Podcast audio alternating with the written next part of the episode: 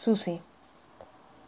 Un hilo de cobre apuntando sobre la ventana, la luz que de a poco entra desde el mediodía, que la punta del pelo azul, que el par de zapatillas encimadas, que la bocina electrificada del flete que pasa a las 4.30. Repite. 11 y 25. Ninguna vecina salió a vender su heladera hoy, pero ¡ah!